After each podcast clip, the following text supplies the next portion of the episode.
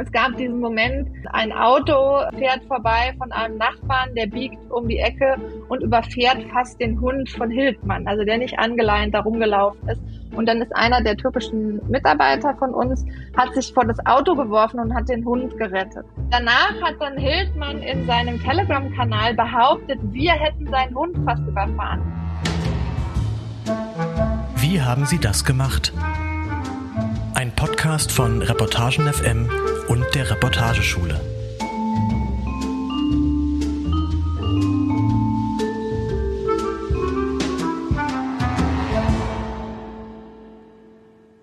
Liebe Hörerinnen und Hörer, willkommen zu einer neuen Folge von Wie haben Sie das gemacht? Dem gemeinsamen Podcast von Reportagen FM und der Reportageschule Reutlingen. Alle zwei Wochen laden wir uns die besten ReporterInnen und Reporter Deutschlands ein und besprechen einen ihrer Texte. Wir reden über die erste zündende Idee, über Unwägbarkeiten und Hindernisse bei der Recherche und den Weg zum Meisterstück. Mein Name ist Tim Winter, ich bin freier Journalist und Schüler des aktuellen Jahrgangs der Reportageschule Reutlingen. Mein heutiger Gast ist Tina Kaiser. Hallo und herzlich willkommen, Tina. Hallo, freue mich, dass ich hier sein darf. Tina, du warst lange Zeit äh, bei der Welt, unter anderem acht Jahre als Korrespondentin in London und New York, danach sechs Jahre als Investigativreporterin in Berlin und seit Februar 2022 bist du Autorin beim Stern. Stimmt. Bekannt bist du vor allem für lange Gesellschaftsreportagen und Porträts. Vor kurzem erst wurde dein Text über einen tödlichen Baumsturz für den diesjährigen Reporterinnenpreis nominiert. Äh, seit Jahren recherchierst du aber vor allem auch zu Verschwörungsideologien und politischer Propaganda. Und da kommen wir auf deine Geschichte zu sprechen, um die es heute gehen soll. Sie heißt Die Jagd. Erstmal ein interessanter Titel. Äh, sie war auch Titel beim Stern und auf dem Cover stand Attila Hildmann von Interpol gesucht, vom Stern gefunden. Tina, erzähl doch mal, worum ging es bei der Geschichte genau? Ja, also ähm, erst einmal vielen Dank, dass ich hier sein darf. Wo fange ich an? Äh, es, es geht darum, dass der ähm, als früher mal als veganer Koch äh, bekannte Attila Hildmann seit äh, Dezember 2020 äh, auf der Flucht ist in der Türkei. Also es gibt einen Haftbefehl gegen ihn, einen internationalen Haftbefehl, wird also auch von Interpol gesucht ähm, wegen zahlreicher ähm, Vorwürfe, unter anderem Volksverhetzung, aber auch ähm, Aufruf zu Gewalt und, äh, und andere Dinge. Und er hält sich in der Türkei auf, das war bekannt. Und man hatte aber das Gefühl, dass nichts passiert. Also, dass es diesen Interpol-Haftbefehl gibt, aber dass der halt in der Türkei sitzt und weiterhin über seine ähm, Telegram-Kanäle ähm, seine wirklich krassen antisemitistischen Inhalte verbreiten kann, immer noch zu äh, vielen, vielen Tausenden von Zuhörern oder Lesern. Und also die Grundidee war mal zu gucken, kann man den finden, wo ist der und ähm, warum wird er eigentlich nicht festgenommen? Das mhm. war so die Ausgangsfrage eigentlich. Die Lage war ja so ein bisschen diffus, äh, nichts passierte.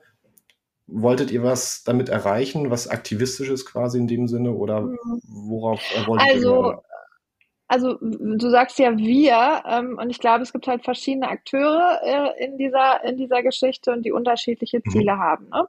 Ähm, ich bin ja dann in, in der Recherche darauf gekommen, dass es eben diese Gruppe von Menschen gibt, die sich die Hildbusters nennen. Also das ist ja quasi eine Wortneuschöpfung aus ähm, Hildmann und Ghostbusters, also die, mhm. die Jäger des Hildmann.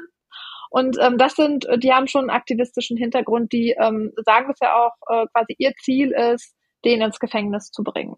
So. Mhm. Und ähm, mein journalistisches, ähm, mein journalistischer Impuls ist jetzt eher erstmal Erkenntnisgewinn gewesen. Also zum einen fand ich diese Gruppe interessant. Also warum verbringen äh, Privatpersonen ähm, hunderte oder tausende von Stunden äh, damit ähm, dem äh, online hinterher zu, äh, zu spüren und im Prinzip mhm. ähm, die Aufgabe zu übernehmen, die eigentlich ja Strafverfolgungsbehörden ähm, übernehmen sollten. Und was sind das für Menschen? Was treibt die an? Und ähm, zum anderen, aber hat mich natürlich auch interessiert, ähm, ja, also ist es jetzt schwierig, den zu finden und, und wo ist der und, äh, und auch mehr über sein Geschäftsgebaren äh, zu erfahren. Also wie finanziert er sich dort eigentlich? Ähm, im, ähm, im selbstgewählten Exil. Mhm. Ähm, jetzt zu sagen, mein Ziel war es, ihn ins Gefängnis zu bringen äh, als Journalistin, nee, also das würde ich nicht sagen, weil das wäre ja tatsächlich aktivistischer Journalismus. Gleichwohl mhm. muss ich sagen, so ich als Bürgerin Tina Kaiser finde schon, dass der ins Gefängnis gehört, also wenn er dann verurteilt wird. Aber zunächst einmal muss er, ähm, sollte er vor ein Gericht gestellt werden, weil, also, ne, von, es gibt einen Haftbefehl und es ist eigentlich Aufgabe der, ähm, der Strafverfolgungsbehörden, den auch auszuführen. Und ähm, mhm. im Laufe der Recherche bin ich ja auch dazu gekommen, dass, dass die Berliner Generalstaatsanwaltschaft da sehr viele Fehler gemacht hat und offensichtlich nicht so hinterher war, diesen Haftbefehl auszuführen. Jetzt hast du dich ja sehr lange mit Attila Hildmann als Person beschäftigt. Du führst ihn jetzt in deinem, in deinem Text äh, folgendermaßen ein. Ich lese mal ganz kurz vor.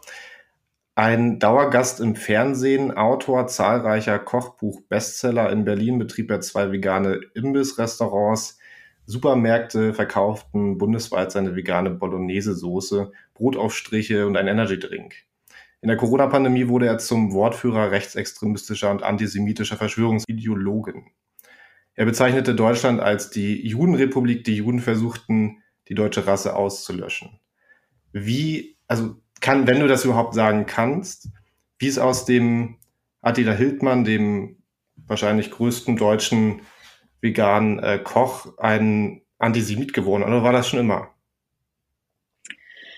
Ja gut, ich kann natürlich nicht in seinen Kopf reingucken und ich muss auch ehrlich sagen, ich kannte den, ähm, ich habe spät von dem mitbekommen, dadurch, dass ich halt bis 2016 im Ausland war und da ist der total, also in seiner veganen äh, ähm, Hype-Zeit ist der komplett an mir vorbeigegangen. Also ich hatte den Namen wohl mal gehört, aber im Gegensatz zu vielen Kollegen hatte ich keine Kochbücher und so, also mhm. und habe äh, all diese Berichterstattung auch äh, in, in England und Amerika nicht mitbekommen.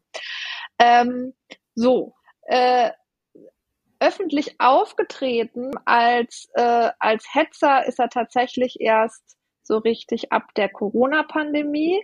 Mhm. Ähm, gleichwohl ähm, weiß man heute, dass er vorher offensichtlich schon recht extremes Gedankengut hatte. Ab welcher Zeit ganz genau, kann ich dir nicht sagen.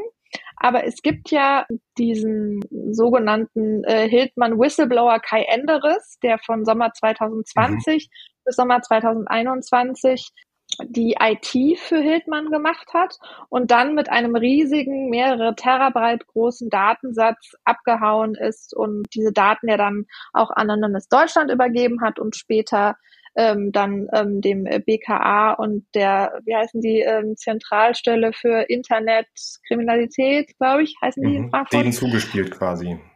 Genau, und in diesem Datensatz äh, gibt es wohl auch schon aus, aus den Jahren vor 2020 Fotos und, und Videos von Hitler und von anderen ähm, rechtsextremen, äh, also eindeutigen Inhalten, die mhm. er auf seinem Handy hatte. Was halt ganz interessant ist, ist eben, dass er äh, offensichtlich die Corona-Pandemie dazu genutzt hat, zu überspielen, dass seine Firmen pleite, also kurz vor der Pleite standen. Ne? Also er sagt jetzt immer, das ist halt die Corona-Pandemie und also die, die Juden, äh, die quasi ne, Corona erfunden haben, um uns mhm. alle zu unterjochen, das ist ja seine Erzählung, haben ihm sein Geschäft ähm, zerstört. In Wahrheit stand er halt mit dem Rücken zur Wand und ist dann halt zum großen äh, Verschwörer geworden, wahrscheinlich um abzulenken davon, dass er sowieso halt äh, bankrott gegangen wäre. Du hast jetzt gerade diesen Enderes angesprochen, der, der Softwareentwickler, der dann mit diesen, dieser großen Datenmenge äh, sich abgesetzt hat. Der war zuständig für die Internetauftritte von Hildmann und hatte dementsprechend auch Zugriff auf so intime äh, Details. Ja. Also was heißt zuständig, ne? Der hat halt ähm, ähm, äh, den, dem geholfen. Also der war Administrator vieler seiner Telegram-Kanäle und der hatte aber wohl über, mhm. die, über dieses Jahr ähm, auch die ganzen Passwörter offensichtlich von Hildmann bekommen, so dass er dann auch den Zugriff auf die ähm, iPhone Cloud zum Beispiel hatte. Ne? Und mhm. er hatte aber auch äh, die Kontrolle über die Webseiten ähm, und über den Online-Shop, den Hildmann zu der Zeit ja noch hatte. Mhm. Und hat dann damals, als er äh, sich abgesetzt hat, ja dann auch diese ganzen Seiten kaputt gemacht oder Anonymous hat das gemacht. Ich weiß gar nicht. Ich habe ja das zusammen gemacht oder so. Also jedenfalls die mhm. Zugänge.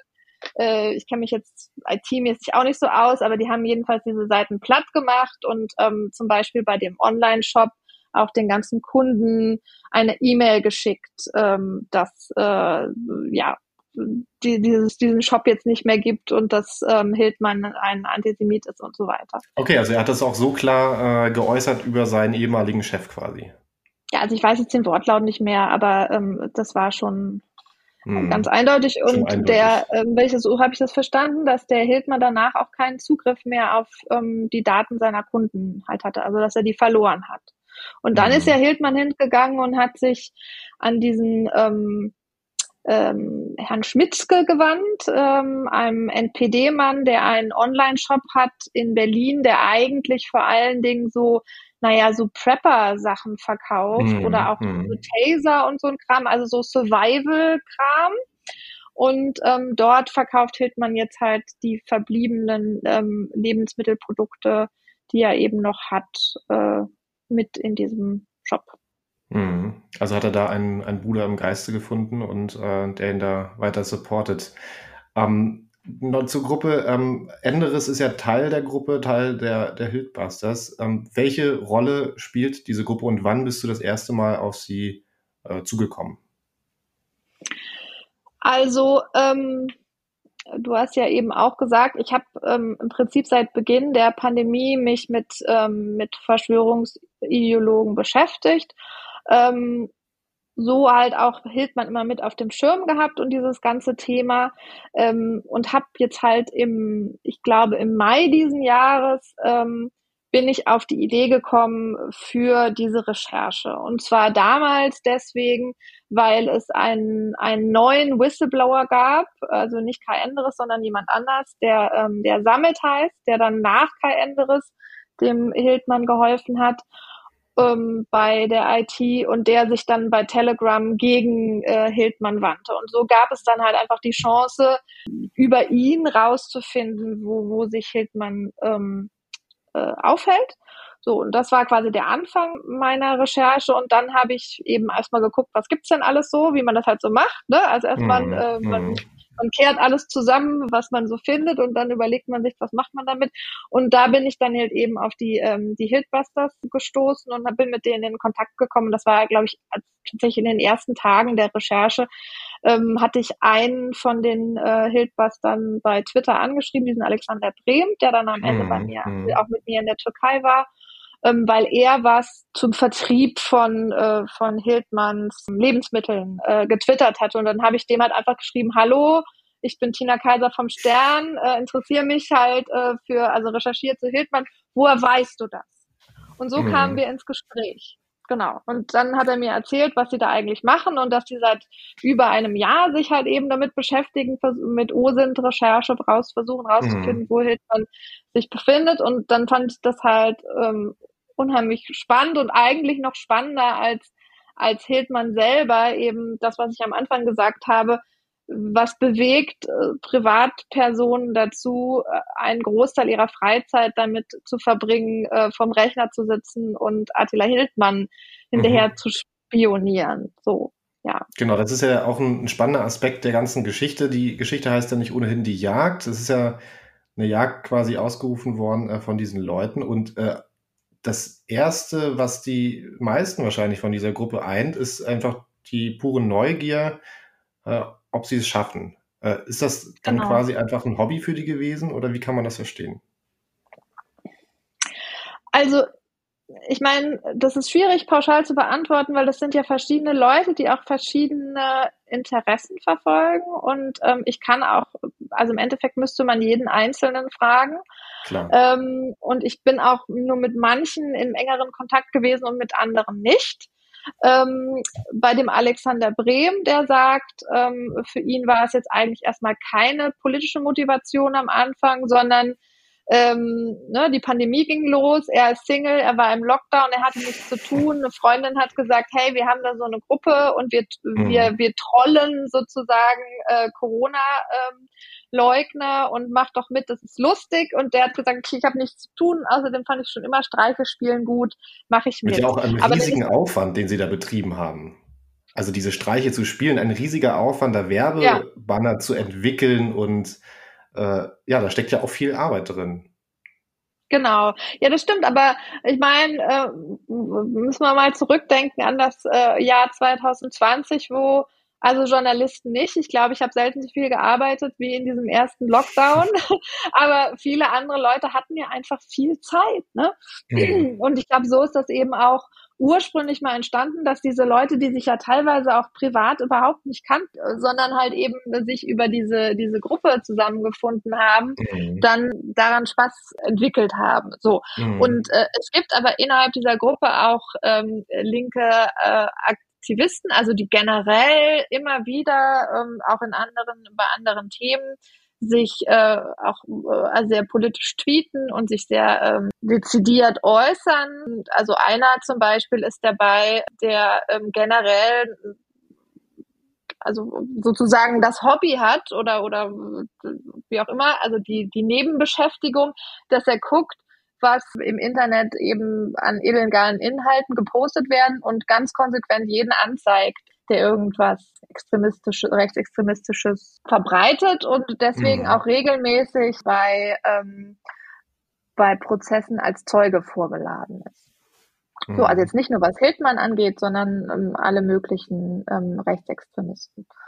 Ähm, ja, aber zum Beispiel, also der Alexander Brehm hat natürlich auch gesagt, also es ist für ihn, äh, hat sich im Laufe der Zeit so entwickelt, dass, dass er möchte, dass, dass Hildmann ins Gefängnis kommt und das natürlich mhm. dann auch irgendwie eine politische Motivation, aber der sagt, er ist überhaupt nicht links, sondern er ist eher politisch liberal eingestellt. Aber man muss ja auch nicht links dafür sein und sowas nicht gut zu finden. Also mhm. ich meine, deswegen Klar, ja. ist er ja auch angeklagt. Ähm, äh, Entschuldigung, nicht mhm. angeklagt, sondern deswegen gibt's ja auch den Haftbefehl, weil eben mhm. Volks Verhetzung ähm, tja, gegen das Gesetz verstößt. Ne? Jetzt hast du ja äh, während der Recherche dich immer tiefer da eingegraben und auch ähm, mit der Gruppe sympathisiert, mit, standest mit vielen von oder mit einigen der Mitglieder in engen Kontakt und wurdest dann auch ähm, Teil der Telegram-Gruppe von Attila Hildmann.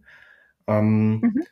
Wie war dann die Entscheidung. Das ist ja dann äh, ein Teil äh, des Textes, den ich auch ganz kurz vorlesen möchte, diese journalistische Grauzone. Du schreibst, darf der Stern dieses Bildmaterial mit den Hildbusters teilen, um ihnen die Recherche zu erleichtern? Letztlich entscheidet sich die Redaktion dafür, zumindest die für den Erfolg der Suche relevant erscheinenden Hinweise Bremen und Sabrina nicht vorzuenthalten. Also du hast da Material bekommen, äh, dadurch, dass du in dieser Gruppe warst, das entscheidend für das Auffinden von Attila Hildmann äh, war. Und das hast du dann letzten Endes den äh, Hildbusters zugespielt. Wie liefen da die Entscheidungsprozesse innerhalb der Redaktion ab? Weil das ist ja erstmal ein Eingreifen in die Geschichte. Wir sind ja selbst als Reporterinnen und Reporter immer eigentlich, äh, wenn wir am Ort sind, also wir, wir verfälschen ja die Situation, wenn wir da sind, mit unserer bloßen Anwesenheit. Das ist dann aber dann doch noch eine andere Entscheidung, äh, dieses Material den Protagonisten ja in dem Fall zuzuspielen. Wie waren da die mhm. Entscheidungsprozesse? Also ich glaube, zunächst muss man mal kurz erklären, es gibt halt die, äh, die Telegram-Kanäle, die öffentlich oder halböffentlich sind von Hildmann und es gibt halt diesen einen geheimen Unterstützerkanal, für den er wirbt und wo man ein, also wo es mich mehrere äh, Wochen im Endeffekt gekostet hat, bis ich es geschafft habe, dort reinzukommen. Mhm. Und ursprünglich bin ich dort reingegangen, weil ich dachte, ähm, ich kann mehr rausfinden über sein Geschäftsgebaren und auch über seine politischen Inhalte, die er dort teilt und, und wer ist da überhaupt Mitglied und so. Mhm. Ähm, also es war jetzt gar nicht, dass ich dachte, ich gehe jetzt da rein und so finden wir den. So. Und am Anfang habe ich auch, ähm, gab es da auch, die ersten Wochen gab es keine, ähm, nichts, was uns hätte helfen können äh, bei der Suche. Mhm. Und dann ging das aber los, dass er da was, äh, dass er eben Puzzlesteine geteilt hat. Ja, so, und es ist jetzt nicht so, dass ich dann die Chefredaktion angerufen habe und gesagt habe, äh, an folgendem Punkt der Recherche stehe ich jetzt, sondern also das habe ich ehrlich gesagt mit mir selber ausgemacht mhm. und ähm, habe entschieden, äh, dass äh, so wie die Sache läuft, also zum einen es sowieso nicht mehr so ist, dass die suchen und ich nur zugucke, sondern mhm. dass das im Laufe der Monate ja sowieso war, dass ich ja auch suche und dass das aber irgendwie keinen Sinn macht, wenn ich jetzt quasi, also wenn wir parallel suchen und mhm. nicht miteinander reden. Und ähm, ich ja dann, also ich hätte dann auch das Gefühl gehabt, wenn ich quasi denen dabei zugucke, wie sie in eine komplett falsche Richtung recherchieren mhm. und, äh, und äh, Zeit, äh, Zeit vergeuden, obwohl ich weiß, dass das Quatsch ist, dass das irgendwie auch überhaupt gar keinen keinen Sinn macht. Und ich habe es ja. aber auch nicht mit allen Hildbustern geteilt. Ne? Das sind ja zwölf Personen oder damals waren es 13, sondern eben nur mit dem Alexander Brehm und mit äh, der Sabrina, mit denen ich ja eben auch eine, also die hatten, äh, das waren die beiden innerhalb der Hildbusters-Gruppe, die gesagt haben, okay, sie wollen sich halt ähm, konzentrieren auf die Suche, wo er ist Mhm. Und Alexander Brehm hatte auch von Anfang an ja gesagt, er ähm, möchte dann am Ende ähm, äh, ihn konfrontieren in der Türkei, sollten wir ihn finden. Genau, und die hatten halt eine kleine, also eine extra Telegram-Gruppe äh, gebildet, das steht ja auch im Text, die die, ähm, die Nadel im Heuhaufen heißt. Und mhm. in der war ich dann mit drin ähm, von Anfang an und äh, dann auch Als noch. Stille Mitleserin. Ähm, Nö, also ich meine, äh, wir haben dann schon, ne, die, ich, ich, wir haben, ich habe da auch was dazu geschrieben. Es war jetzt nicht so, dass mhm, ich da einfach nur genau. saß und denen dabei zugeguckt habe, sondern die haben dann halt Hinweise da reingeteilt und haben gesagt, okay, also da sieht man jetzt äh, ganz eindeutig, dass da mehr im Hintergrund ist und dann, also ich fand das wirklich faszinierend, was für mhm. die ein genaues Auge die entwickelt haben, weil ich habe oft Sachen nicht gesehen, die die gesehen haben und habe dann halt auch gefragt, woran, was seht ihr da? Ich sehe das nicht, erklärt mal, ja. Und dann haben ja. wir das vergrößert und irgendwie umrandet und dann Vergleichsbilder und hier so fällt die Sonne oder dann, keine Ahnung, dann gab's Videos, wo es geregnet hat oder oder ähm, Voice Messages und dann haben sie halt haben sie Karten geteilt äh, von Wetterkarten, wo hat es mhm. gestern geregnet in der Türkei und also ich habe halt viele auch Fragen gestellt, wie von wegen, was macht ihr da, äh, wie kommt ihr da drauf und so, ne? Genau. Und ähm, dann habe ich halt eben aus die, die, die Fotos und Videos, die es aus dieser geheimen Unterstützergruppe gab, die für die Suche ähm, ver verwertbar sein können, die wiederum habe ich dann dort halt in diese andere Gruppe reingeteilt. Mhm. Also mhm. zu Alexandra und Sabrina. Genau. Und wie war es dann jetzt am Ende? Also welcher Hinweis äh, hat dann letzten Endes äh, dazu geführt, dass äh, ihr den tatsächlichen Aufenthaltsort von Attila Hildmann ausfindig machen konntet? Also entscheidend war letztlich der Tierarzt, ja, also die Katze hat ihn überführt. Ähm, er hatte also es gibt ganz viele äh, Mosaiksteine, die uns schon in die richtige mhm. Richtung geführt haben, aber entscheidend war tatsächlich dieser Tierarzt, äh, bei dem er im, ich glaube, Ende September, Anfang Oktober ähm, das zweite Mal war. Also wie wir mhm. kannten ähm, den schon, aber haben da noch überhaupt gar keine Ahnung gehabt, wo wir suchen sollten. Und das Besondere an diesem Tierarzt war, dass der unter dem Behandlungstisch Fliesen hatte, die äh, gesprungen waren also an ganz vielen Stellen gesprungen waren und äh, dahingehend sehr auffällig waren. Und die anderen Puzzleteile, die wir seitdem gesammelt hatten, führten uns schon so dahin, dass er wahrscheinlich ähm, im Großraum Istanbul, also irgendwo im Norden mhm. der Türkei sein wird. Und dann haben wir halt einfach bei Google Maps äh, uns durch äh, Tierarztpraxen ge geklickt. Ja, wenn ich, wenn ich ganz kurz unterbrechen darf, bei diesem Teil der Recherche dachte ich, was für ein also was für eine irre Recherche das auch ist. Ähm, du hast ja auch geschrieben von Rechercheurin äh, des Sterns. Äh, das hast du dann wahrscheinlich auch nicht mehr alleine gemacht. Ähm, diese ganzen äh, Tierarztpraxen, das sind ja dann wahrscheinlich Hunderte, durchzuklicken. Äh, wie lange hat das gedauert, bis ihr dann äh, die äh, richtige gefunden habt? Also wir haben ja immer mal wieder gesucht, mhm. ne? weil wie gesagt, wir hatten diesen Tierarzt auch vorher schon mal. Insofern kann ich dir jetzt nicht sagen, es hat so und so viele Stunden gedauert. Äh, aber es hat, ähm, ich glaube, dann, als wir das zweite Mal diese Tierarztpraxis äh, uns unterkam und wir dann aber schon genauer wussten, in welchen Regionen wir suchen sollten, waren es dann ein paar Tage. Mhm. Und gesucht haben, also der Alexander Brehm und die Sabrina von den Hildbusters, ich ähm, dann hatten, habe ich einen Kollegen ähm, noch beim Stern, der ist unser Verifizierungsexperte, mhm. also der, das ist quasi sein Beruf, ja. nichts, der macht quasi nichts anderes als Videos und Fotos ähm, zu analysieren und ähm, und zu gucken, ob die echt sind und wo die herkommen mhm. und so. Und dann hatten ähm, wir einen ähm, freien Mitarbeiter in der Türkei engagiert, der uns äh, helfen sollte und der wiederum hat gesagt, äh, bei solcher Art von ähm, Projekten arbeitet er nie alleine, sondern er hat dann noch einen anderen Journalisten und mit dem möchte er das zusammen mhm. machen. Mhm. Ich habe gesagt, ja, okay. Weil er gesagt hat, das, ne, also Extremismus, das ist immer gefährlich. Ein und Thema, ähm, ja. äh, da ist es, genau, da sollte man nicht alleine arbeiten. Und ich gesagt, okay, akzeptiere ich. Und ähm, dann die beiden haben auch gesucht und im Endeffekt war es, ein, war es einer dieser beiden äh, türkischen äh, Kollegen, der dann ähm, das Reporterglück hatte und auch die richtige Praxis. Ein irrer Moment, wie ich mir äh, vorstellen kann. Ja. Ja, genau. Ja. Also, die sollten eigentlich am nächsten Morgen auf gut Glück losfahren, um, um, äh, um zu suchen weil wir irgendwann das Gefühl hatten, okay, das kann ja auch gut sein, dass er sich bewusst nur noch äh, Praxen ähm, aussucht, die eben bei Google Maps mhm. nicht zu finden sind. Und ähm, äh, deswegen habe ich gesagt, okay, äh, guck doch einfach mal ähm, und, und fahrt rum mhm. und, und, und sucht. Und äh, am Abend davor äh, hat, wollten wir nochmal telefonieren und dann kriegte ich halt von ihm die Nachricht, ja, wir haben, wir haben die Praxis, guck mal.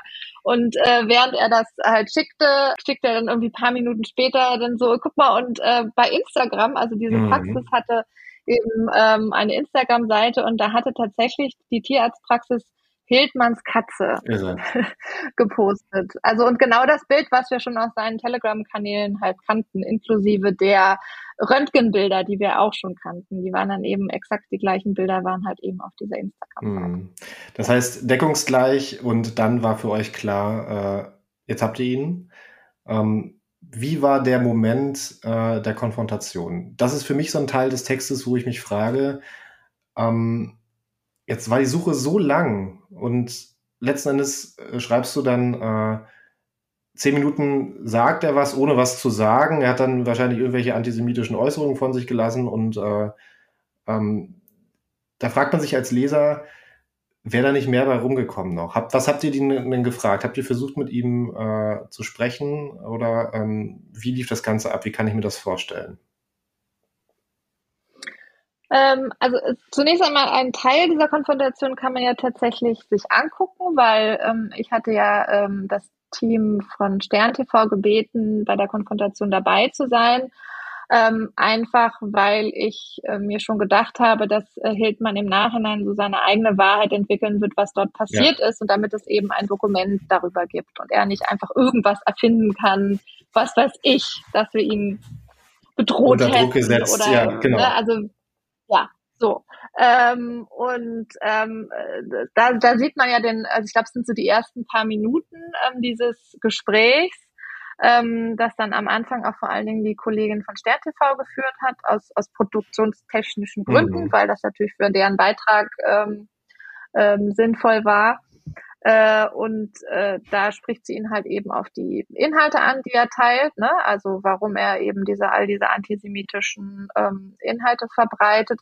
Und er fängt ja eigentlich nach einer kurzen Schrecksekunde sofort an, ähm, wie auf Autopilot mhm. genau den gleichen ähm, ekligen Kram, den er halt eben auch bei Telegram verbreitet, dort auch zu teilen. Also das die BRD eine Strafkolonie Israels ist, dass Corona erfunden ist ähm, von, von den Juden und dass die, ähm, äh, die Impfung, mit, denen, mit der sollen wir totgespritzt werden, dass es den Krieg in der Ukraine in Wahrheit gar nicht gibt, sondern dass der nur gestaged ist, um uns, äh, um Deutschland zu deindustrialisieren mhm. und so weiter und so fort.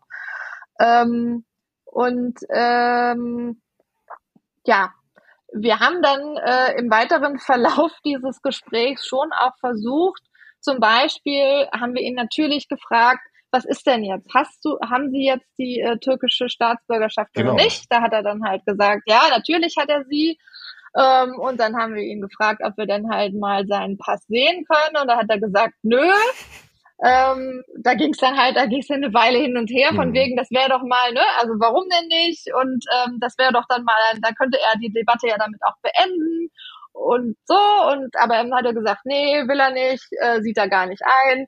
Ähm, dann dann dann ging es halt darum, da hat er halt gesagt, dass er hier halt äh, in der Türkei eben äh, geschützt wird und dass er da eben kein Verbrecher ist, sondern im Gegenteil, dass er halt eben ne, ähm, Staatsbürger ist und ähm, dass wir ihm da gar nichts können. Mhm. Und dann habe ich dann ihn zum Beispiel halt gefragt, warum er sich denn dann versteckt hält, also warum er so vorsichtig ja. ist eben mit dem, was er postet und so weiter. Und dann, da ist er dann auch wieder ausgewichen und hat, das war dann nicht wirklich was gesagt. Dann hat er halt gesagt, ja, äh, wieso kommt ihr denn hierher? Ähm, ähm, und wieso, warum lauert ihr mir so auf? Hättet ihr mich gefragt, dann hätte ich doch auch ähm, einfach euch ein Interview gegeben ah, ja. und das ist doch alles lächerlich. Und dann habe ich gesagt, Herr Hildmann, wie Sie vielleicht wissen, äh, stehen wir seit äh, mehreren Monaten im E-Mail-Kontakt miteinander, weil ich habe immer wieder ihn angemeldet und er hat immer auch wieder mich angemeldet. Aber es ist nie was bei rausgekommen. Es waren immer äh, immer ganz viele Sachen angekündigt, die er mit uns teil mit mir teilen will, aber man hat nie eine einzige konkrete Frage ja. beantwortet. Und da habe ich ihn dann auch daran erinnert. Und dann hat er dann gesagt, ja, er hätte ja auch, hätte ja auch was Besseres zu tun, er hat ja gar keine Zeit, mhm. meine Fragen zu beantworten. Und ich gesagt, ja, okay, aber es kann ja nicht beides stimmen. Sie können ja nicht einerseits sagen, Sie hätten mir doch gerne ein Interview gegeben, aber andererseits sagen, Sie haben ja keine Zeit, mir ein Interview zu geben, weil Sie haben was Besseres zu tun. Mhm. Und da ist er auch wieder ausgewichen. Also so lief das ganze Gespräch. Da war halt wirklich. Also völlig diffus naja, was heißt diffus, aber also ich weiß nicht, ob du schon mal versucht hast, mit einem Verschwörungstheoretiker zu diskutieren. Mhm. Da kommt halt auch in der Regel nicht viel raus. Ja. Und ähm, da, also, und ich wollte halt auch, also mir ging es nicht darum, ähm, ihn zu suchen, um ihn zu interviewen, mhm. weil ähm, er in der Vergangenheit ja auf den Demos äh, immer mal wieder interviewt worden ist oder letztes Jahr ihn ja auch äh, Spiegel TV interviewt hat mit einem langen Video-Interview. Ähm, und ich finde, der Erkenntnisgewinn ist halt äh, gleich null. Ja. Und gleichzeitig gibt man ihm halt eben eine, ähm, eine Plattform, um seine Ideologie zu verbreiten. Und ähm, das nützt dann im Endeffekt nur ihm und uns nicht. Mhm. Und deswegen habe ich halt auch ähm, den Teil in dem Text sehr kurz gehalten, weil, also es gab da halt auch, ja, ich man hätte noch mehr beschreiben können, was er so anhat oder ja, so. Aber, oder, nicht wissen dann. Oder noch, was ist ich, noch mehr Details, die ich jetzt vielleicht als quasi äh, persönlich irgendwie skurril fand, wie zum Beispiel, es gab diesen Moment, da kommt ein, äh, ein, ein Auto, äh, fährt vorbei von einem Nachbarn, der biegt um die Ecke und überfährt fast den Hund von Hildmann, also der nicht angeleint da rumgelaufen ist. Und dann ist einer der türkischen Mitarbeiter von uns, hat sich vor das Auto geworfen und hat den Hund gerettet. Ja? äh, und ähm, danach hat dann Hildmann in seinem Telegram-Kanal behauptet, wir hätten seinen Hund fast überfahren. Ah, ja. Also hat quasi die Geschichte umgedreht. also solche Sachen halt. Aber das ist dann halt auch sowas, dann am Ende eines Textes ja. äh, solche, äh, solche Nebenschauplätze aufzumachen. Ja das nicht zielführend am Ende. Finde ich aus dramaturgischer Sicht halt auch nicht sinnvoll. Ja. So, ne? Okay, ähm, verstehe. Ja. Ich, ich würde noch mal ganz kurz auf die Rolle der Behörden zu sprechen kommen. Ähm, jetzt haben die deutschen Behörden ja äh, einige Fehler begangen. Äh, sie sind davon ausgegangen, dass Hildmann türkischer Staatsbürger ist. Äh, waren mhm. in der Vergangenheit jetzt, also nach äh, Veröffentlichung des Textes, äh, irgendwelche Stimmen noch wahrzunehmen von Seiten der Behörden, die äh, sich da vielleicht nochmal geäußert zu haben? Weil die Vorwürfe sind ja schon sehr krass und ähm, das war ja relativ einfach nachzuweisen, dass dem halt nicht so ist, dass Attila Hildmann kein türkischer Staatsbürger ist. Was war da los? Ja, sollte man meinen, ne? Ja, also ähm, die äh, Berliner Generalstaatsanwaltschaft, bei der ja eben äh, die Ermittlungen gegen Hildmann liegen, hat seit dem Moment, wo er in der Türkei war, das behauptet. Er ist doppelter Staatsbürger, deswegen können wir nichts tun, uns sind die Hände gebunden, die Türkei liefert niemals türkische Staatsbürger aus. So. Und dann gab es immer wieder die, äh, die Hinweise von, äh, von allen möglichen ähm, Journalisten und eben auch von den Hildbusters und insbesondere von Kai Enderes. Es gab auch ähm, ähm, also wirklich richtige Beweise, also zum Beispiel eine Voicemail von Hildmann aus dem September 21, wo er äh, Kai Enderes ähm, sagt, hier, ähm, ich habe jetzt die ganzen Dokumente ähm, für den Antrag auf Staatsbürgerschaft mhm. meinem Anwalt geschickt und der sagt, es dauert jetzt noch viele Monate, bis ich den Pass kriegen kann. Bis dahin ähm, bin ich nicht sicher vor Interpol und so. Also es ist alles total eindeutig und auch das wurde halt den Behörden äh, gegeben damals. Und die haben aber halt gemauert. Ähm, und äh, ich habe halt auch im Laufe der Recherche immer wieder nachgefragt und es haben auch andere Kollegen, also zum Beispiel der NDR Steuerung F hatte im Juni nachgefragt mhm. und dazu auch was veröffentlicht. Und die haben immer wieder gesagt, nö, nö, also der hat die doppelte Staatsbürgerschaft, beziehungsweise dann im Juni haben sie gesagt, ja, sie sind sich jetzt nicht mehr ganz sicher, sie prüfen. ja. So. Und ähm, jetzt dann im Oktober, also kurz bevor mein Artikel erschien, hatte ich dann nochmal bei der Staatsanwaltschaft nachgefragt, eigentlich nur so routinemäßig, ums gemacht zu haben und kriegte dann plötzlich die Antwort, ähm, ja, also er ist jetzt doch nur deutscher Staatsbürger. Mhm. Und dann habe ich halt den Sprecher sofort angerufen und habe gesagt, ja Mensch, das ist ja ein Ding. Wie haben Sie das denn jetzt rausgekriegt? Und hat er gesagt, ja, das wüsste er, das könnt ihr mir jetzt noch nicht sagen, da müsst ihr jetzt quasi, da müsst ihr noch auf die Rückmeldung der Fachkollegen warten und bla bla bla, was man dann halt so sagt. Und dann haben wir halt entschieden, also der Artikel, ne, die Titelgeschichte war, wäre erst zwei Wochen später rausgekommen. Mhm. Ähm, und dass wir das dann halt jetzt sofort auf die Agentur geben, haben wir dann auch gemacht. Am nächsten Morgen. Und dann hat, hat ein Kollege vom Spiegel bei der Staatsanwaltschaft nachgefragt. Ähm, und dann, also wenige Stunden später, nachdem sie mir ja gesagt haben, sie können es mir nicht erklären, mhm. haben sie dann dem Spiegel gesagt, ähm, dass sie schon seit dem 31. März diesen Jahres äh, von den türkischen Behörden gesagt bekommen haben, dass Hildmann ähm, kein türkischer Staatsbürger ist. Und das ja eigentlich impliziert, dass sie mich und zum Beispiel auch den NDR im Juni entweder angelogen haben oder aber ähm, äh, der eine nicht weiß, was der andere tut in dieser mhm. Behörde, mhm. wo man jetzt gar nicht so genau weiß, was dann schlimmer wäre, ja. ehrlich gesagt. Ja. ja. und daraufhin wiederum habe ich dann halt auch nochmal bei der ähm, Staatsanwaltschaft nachgefragt, so, äh, ne, wieso sagen sie mir, sie wissen es nicht und sagen dann dem Spiegel, geben sie denen so eine ausführliche mhm. Antwort, äh, bitte um Aufklärung. Und ich habe da bis heute nichts zugehört. Mhm. So.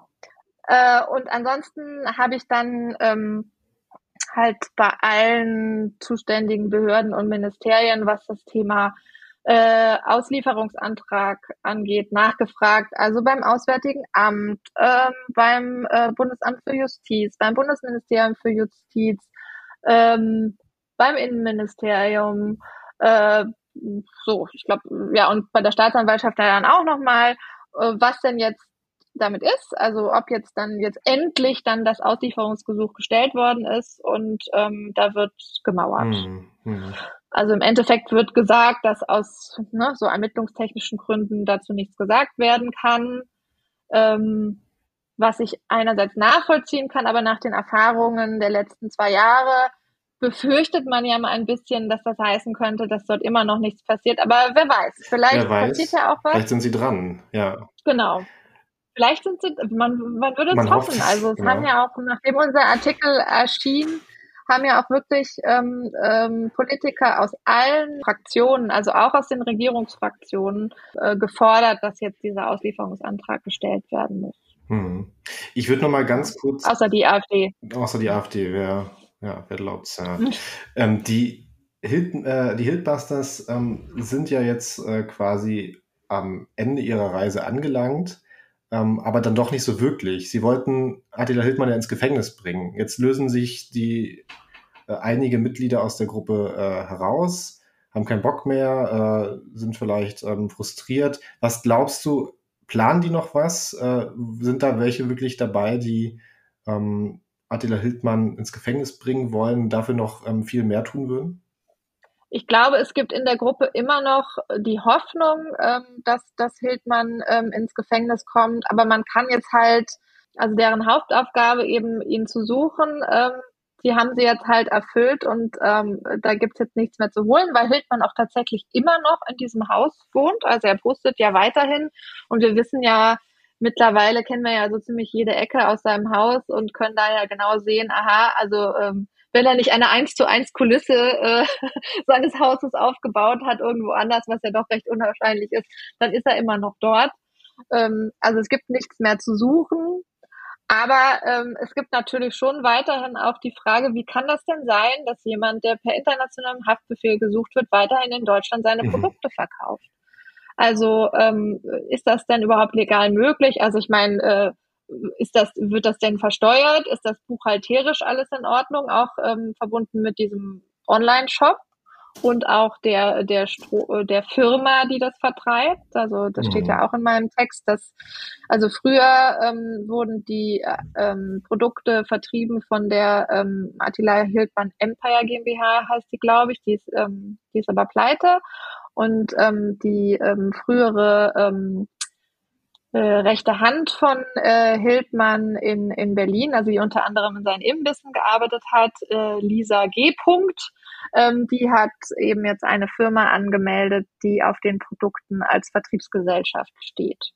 So. Mhm. Und ähm, da Hildmann einen Großteil seiner Zeit damit aufbringt, seine Produkte in seinen ähm, Telegram-Kanälen äh, zu bewerben, ist ja davon auszugehen, dass ähm, er auch daran mitverdient. Und da fragt man sich natürlich, ähm, wie und äh, auf welchem Wege das Geld überhaupt zu ihm in die Türkei gelangt und ähm, ähm, ob der das wohl versteuert und ob die das in ihren Firmen wiederum richtig verbuchen, was er da bekommt, ob es da Verträge gibt, ob man überhaupt mit jemandem, der per Interpol besucht, äh, gesucht ist, also einen Vertrag machen kann.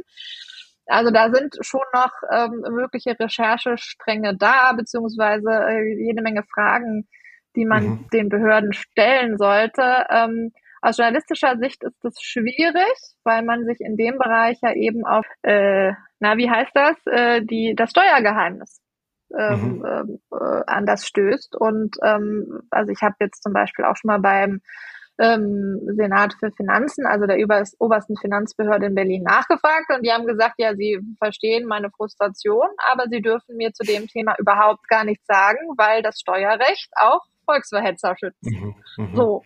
Ähm, hm. Also wahnsinnig, wahnsinnig viel äh, Raum äh, jetzt für Anschlussrecherchen. Äh, also bleibst du dran, Tina, oder ähm, lässt du das Ganze erstmal äh, andere äh, ja, andere machen. Die Hillbusters bleiben auf jeden Fall dran. Äh, wirst du sie weiter begleiten? Also wir bleiben auf jeden Fall in Kontakt und äh, mich interessiert das natürlich auch weiter. Ich werde jetzt nicht ähm, äh, quasi zur exklusiven Hildmann-Berichterstatterin und nichts anderes mehr tun, aber ähm, ich glaube, ich werde das auf jeden Fall im Auge behalten, weil natürlich interessiert mich das auch, wie die Geschichte ausgeht. Ja, Tina, vielen Dank, dass du dir Zeit genommen hast. Sehr gern. Vielen Dank, äh, liebe Hörerinnen und Hörer, fürs Zuhören. In den äh, Shownotes gibt es wie immer den Link und die Links zu den sozialen Netzwerken unserer GesprächspartnerInnen. Und wir freuen uns, wenn ihr auch das nächste Mal wieder zuhört bei einer neuen Folge von Wie haben Sie das gemacht? Tina, danke fürs Dabeisein. Ich sage ciao und bis bald. Vielen Dank.